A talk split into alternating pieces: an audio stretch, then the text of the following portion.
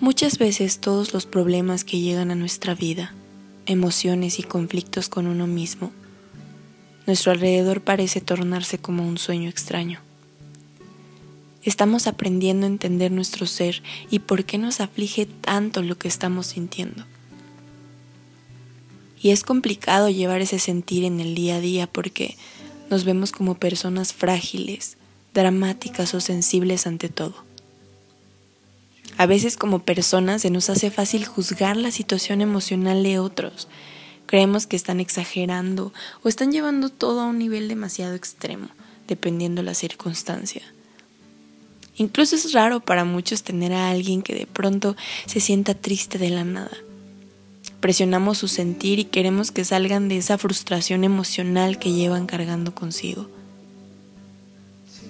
Y es difícil entender la situación ¿Por qué tantas inseguridades? ¿Por qué tantas limitaciones? ¿Por qué esa soledad? Nosotros no estamos diseñados para reparar a otras personas, pero podemos ayudarnos. Es complicado entrar en la cabeza de una persona con depresión o ansiedad.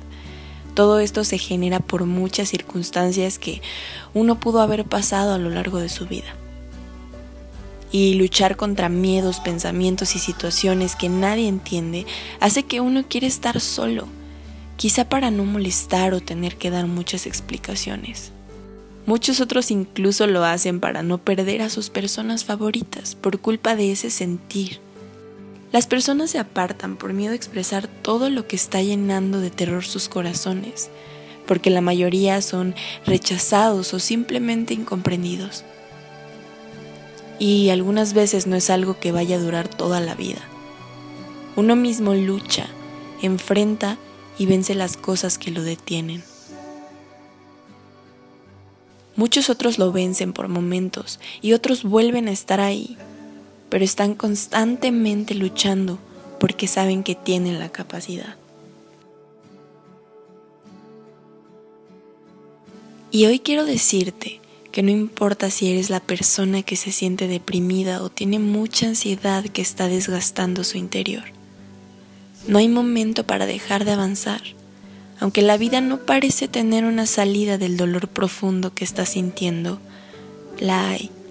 Y no hay que tener miedo de mostrar nuestro interior, porque habrá alguien que entienda cómo debe cuidarlo y lo valore.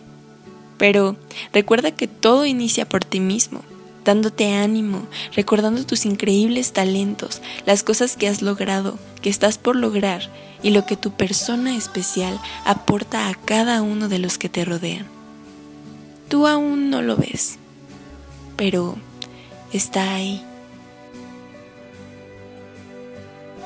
Y si eres la persona que conoce a alguien que se sienta así, intenta comprender de dónde empezó todo Muchos quizá no expresarán con exactitud cómo comenzó, pero empezarán a ver que hay alguien que no está minimizando todo lo que sienten.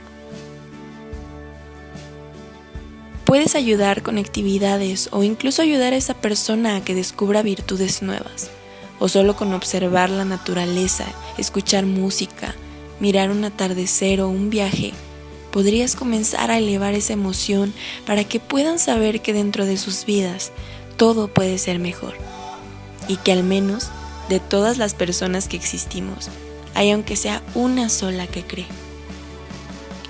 No todo el avance será rápido. Se necesita paciencia porque las cosas se van construyendo para que puedan salir bien. Al contrario de cuando hacemos algo exageradamente rápido por la urgencia, suele salir peor de lo que queríamos evitar. Los procesos son diferentes, pero todos tienen un propósito, sanar.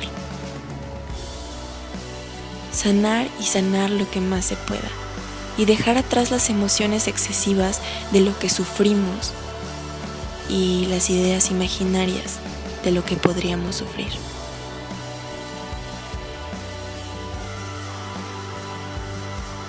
Yo soy Dayan y te deseo una excelente semana que puedas lograr todas esas cosas que te propones.